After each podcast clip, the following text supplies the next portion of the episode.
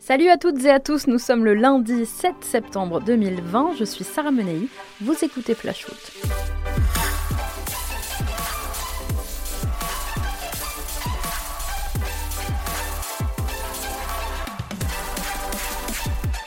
Un retour pas flamboyant. Je sais pas vous, mais nous on a piqué un somme samedi soir devant le match de l'équipe de France au bout de l'ennui, les Bleus ont décroché une courte victoire 1-0 en Suède grâce à un but de Kylian Mbappé, seule lumière finalement dans la pénombre. Alors oui, sans public à Stockholm, les Bleus se sont adaptés aux circonstances. Oui, ils n'avaient pas joué ensemble depuis plus de 9 mois.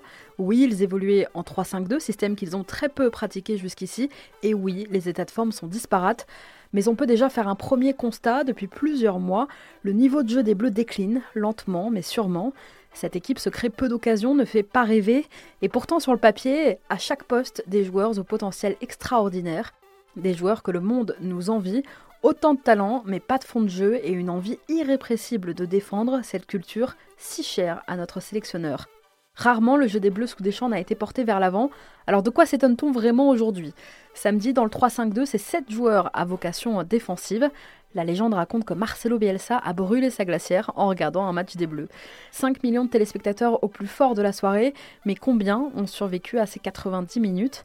Pas de spectacle, mais ça gagne. Le résultat est là, circuler, il n'y a rien à voir. On est champion du monde, alors on ne dit rien, et du coup, bah, on nous resserre la même soupe encore et encore, sans qu'on ne s'en plaigne réellement. Didier Deschamps a prolongé jusqu'en 2022, faudra être patient. En attendant, je vous rappelle que les Bleus affrontent la Croatie demain soir en espérant moins s'ennuyer pas sûr. Dans un instant, je vous partage notre coup de cœur de la semaine qui concerne justement nos bleus, mais avant ça, on passe à notre déclat du jour et aujourd'hui, elle est signée Rudy Garcia.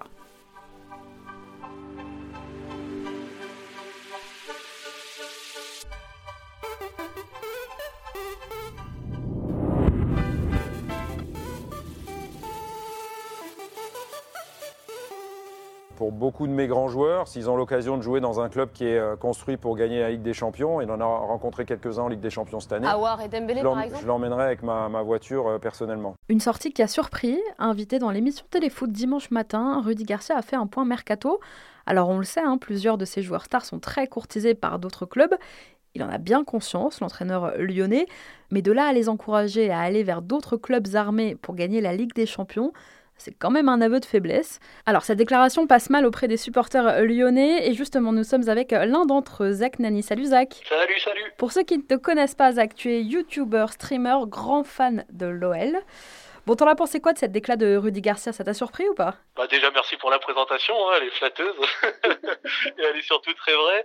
Euh, au niveau de la déclaration, euh, elle m'a pas trop surpris parce qu'elle va un petit peu dans le, dans le sens euh, de la politique du club. C'est des déclarations qu'on a déjà pu entendre auprès de Jean-Michel Aulas. Je pense à notamment quand il mettait déjà limite Oussem Aouar sur le marché un peu avant OL Juventus au match aller, on s'en rappelle. Et donc du coup, c'est vraiment un peu dans la lignée de celle-ci. Après, quand c'est un entraîneur, quand il fait ça, je pense, quand j'essaye d'analyser la chose de manière un peu objective en tant que supporter, euh, il gagne la confiance de son vestiaire et la confiance de ses joueurs qui voient qu'il ne sera pas là pour les bloquer et qui pourra leur permettre de progresser et de les aider dans ce sens. Après, de l'autre côté, en tant que supporter, forcément, c'est des choses qu'on n'aime pas entendre. Hein. On n'aime pas entendre un entraîneur dire les meilleurs joueurs, s'il y a un club euh, qui est capable de gagner la LDC, je serai les premiers à les ramener dans ma voiture. C'est pas euh, ouf parce que bon, même si c'est pas quelque chose qui est souvent euh, qui arrive souvent pour nous, on était quand même en demi-finale de Ligue des Champions, donc je dis pas qu'on était à deux doigts de la gagner, mais c'est aussi révélateur d'un certain standing et c'est dommage d'entendre ça. Bah justement, Zach, tu parles de standing, tu parlais aussi de, Jean-Michel Aulas. Est-ce que tu trouves pas que cette déclat de Garcia, elle vient quand même se confronter aux ambitions largement mises en avant de Jean-Michel Aulas, qui clame depuis des années que Lyon doit faire partie des grands d'Europe. Et là, tu as son coach qui te dit qu'en gros, on jouera pas la Champions, donc au pire, je vais je peux pousser mes joueurs, je peux les inciter en tout cas à partir vers d'autres clubs qui la disputeront. C'est un peu contradictoire.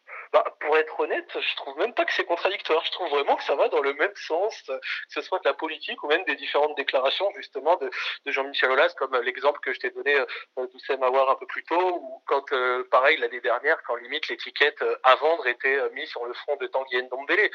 Et je sais que dans, dans la politique de l'OL, il y a chaque année dans le budget une partie vente de joueurs qui est prévue, et il me semble qu'elle était au niveau de 50 ou 60 millions chaque année jusqu'en 2024. Et ça, c'était prévu dans les résultats financiers du club. Donc dans les résultats financiers du club, chaque année, il y aura euh, une balance positive qui est prévue euh, de plusieurs dizaines de millions.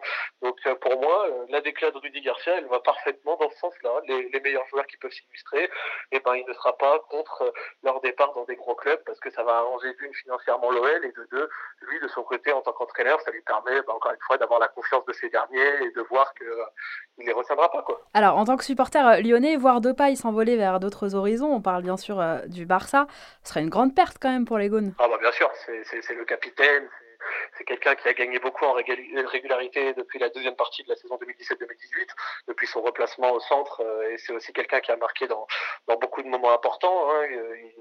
C'est l'artisan de la qualification LDC il y a deux ans, euh, de la sortie des poules cette année. C'est quelqu'un qui compte euh, beaucoup pour cet effectif et on voit vraiment la différence quand il est là et quand il n'est pas là. Après, à côté, si on regarde, il lui reste qu'un an de contrat. Donc franchement, c'est pas non plus étonnant s'il y a une belle offre qui arrive sur la table de, le voir partir. Après, euh, est-ce qu'il y aura est-ce y aura un remplacement? Est-ce qu'il reste assez de temps pour le faire? Est-ce qu'il y a une pertinence dans les profils euh, visés? Ça, je ne sais pas, mais c'est forcément une déception de mon côté parce que pour moi, et je pense que pour beaucoup de supporters lyonnais, même si je ne m'exprime pas au nom de tous, je pense que ce sera une déception de, le voir partir et je pense que son, son passage à Lyon est quand même grandement réussi. Zach, pour terminer, dernière question, je vais te donner trois joueurs. S'il y en a un que tu devrais tu devrais retenir à Lyon, si tu pouvais, si tu pouvais le retenir. Alors, tu as parlé d'Oussem Aouar, qui est bien sûr, euh, qu'on évoque un peu de partout aussi, euh, l'homme en forme euh, lyonnais.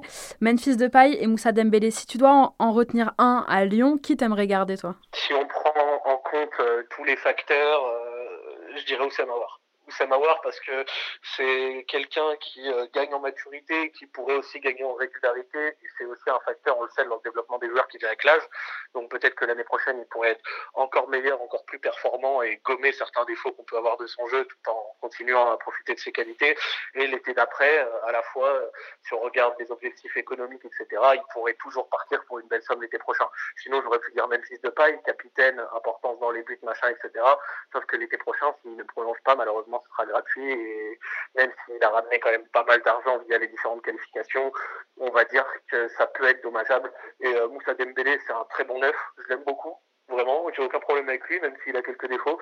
Mais euh, en dehors de ça, c'est celui avec lequel, enfin, je pense qui a la moindre importance parmi les trois. Donc limite, si tu me poses la question, c'est qui que j'aimerais voir partir entre les trois, je te dirais Moussa Dembélé.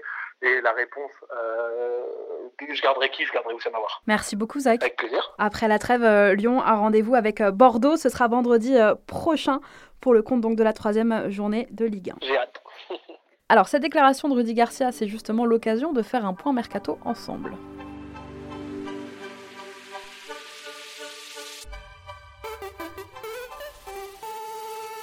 Il reste un peu moins d'un mois pour boucler les dernières emplettes du mercato. Alors on a entendu Rudy Garcia, Memphis de paille intéresse beaucoup le Barça.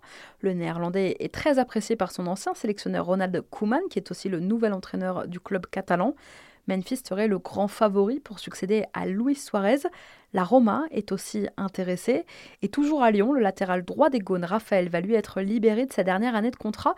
Il pourrait s'engager dans les toutes prochaines heures avec le Başak Şehir en Turquie. Côté ASSE, c'est la révélation de la saison dernière sous le maillot vert. Wesley Fofana est très courtisé. À tout juste 19 ans, il n'en finit plus d'impressionner depuis son installation dans le 11 par Gasset puis par Puel.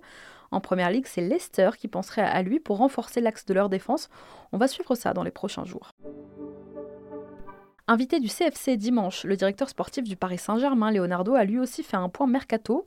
Il a d'abord conforté Thomas Tuchel, pas nécessairement sur la même longueur d'onde sur certains sujets, eh bien l'entraîneur allemand et le directeur sportif brésilien vont tout de même poursuivre leur collaboration la saison prochaine.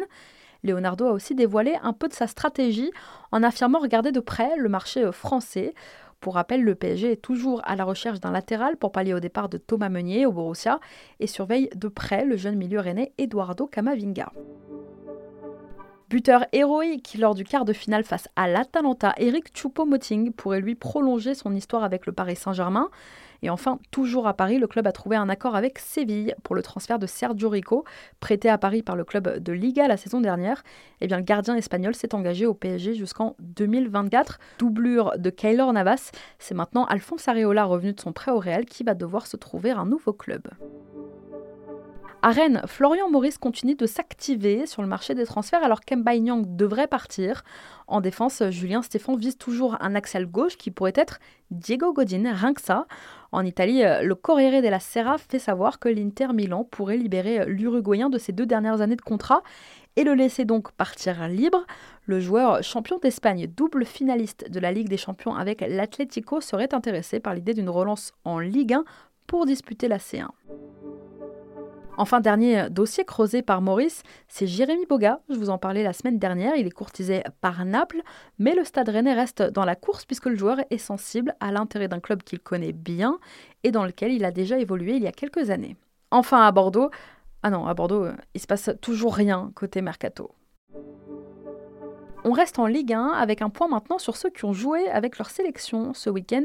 En Ligue des Nations, Jason Denayer a été buteur avec la Belgique face au Danemark. Les Diables Rouges l'ont emporté 2-0.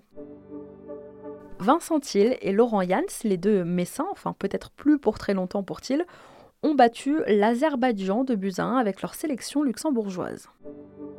Dans le groupe des Bleus, le Portugal, Anthony Lopez a fêté sa huitième sélection avec la Seleção. Le portier euh, lyonnais était titulaire dans les buts portugais à la place de Rui Patricio.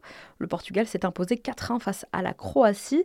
Le capitaine lillois José Fonte n'est lui pas entré en jeu et Renato Sanchez, souffrant encore un peu de la cuisse, n'était même pas sur la feuille de match. Côté croate, le défenseur de l'OM, Douye Kaletacar, n'est pas entré en jeu. Un autre Marseillais, Nemanja Radonic, titulaire avec la Serbie, a dû se contenter d'un 0-0 face à la Turquie. Le latéral lillois Celik était lui aussi titulaire pour la Turquie. Memphis Depay a joué vendredi titulaire en pointe avec les Pays-Bas. Les Orangers se sont imposés 1-0 face à la Pologne. Les Rémois, Valon Berisha au milieu et Arber Zenelli, euh, tout comme l'attaquant pisté par le DFCO Bersant Chelina, étaient titulaires avec le Kosovo qui a perdu 2 buts à 1 hier face à la Grèce. Berisha y est tout de même allé de son petit but. Enfin, chez les Bleus, nous en parlions euh, tout à l'heure, trois titulaires de notre Ligue 1, les deux Parisiens, Kylian Mbappé buteur et Presnel Kimpembe, le Lyonnais aussi euh, Léo Dubois. Steven Zonzi est entré en jeu à la 90e, Mike Maignan est resté sur le banc, tout comme Eduardo Camavinga, appelé pour la première fois. Le Rennais fera peut-être une apparition demain face à la Croatie. Allez, c'est l'heure de vous partager le coup de cœur de Flash Foot.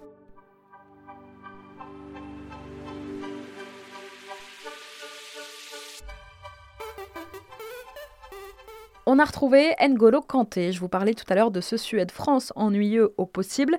Il y a quand même un motif d'espoir dans tout ça, le milieu des Blues, qui après quelques mois très compliqués en club, a réussi un nouveau match bluffant à la récupération chez les Bleus. Alors en chiffres, ça donne quoi? Infatigable gratteur de ballons, Kanté a récupéré 13 ballons face aux Suédois. Il est devenu le premier joueur à récupérer au moins 10 ballons lors de 5 matchs d'affilée avec l'équipe de France depuis 15 ans. C'est complètement fou. Kanté a réussi 5 interceptions et gagné 8 duels sur 14. Il est aussi celui qui a touché le plus de ballons et qui a réalisé le plus de passes dans le camp adverse. Alors, comment il s'appelle? Merci à tous d'avoir euh, été avec nous. C'était Sarah Menei. Vous écoutiez Flash Foot. On se retrouve demain.